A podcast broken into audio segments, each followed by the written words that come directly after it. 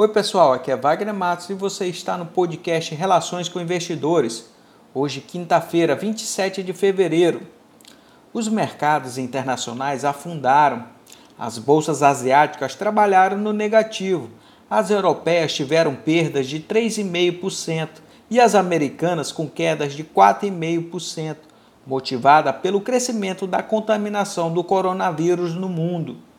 Os investidores sabem que os países da União Europeia estão com a sua economia comprometida e com as paralisações de suas atividades produtoras e com gastos extras para a contenção do coronavírus devem acelerar o processo de recessão econômica na região.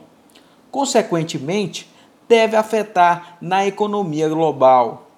Todos os países vão passar pelo mesmo processo até a descoberta da vacina.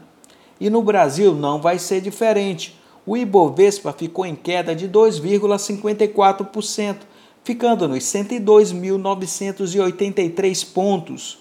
O volume financeiro ficou em 39 bilhões de reais. As baixas nos preços das nossas commodities já sinalizam queda nos faturamentos futuros.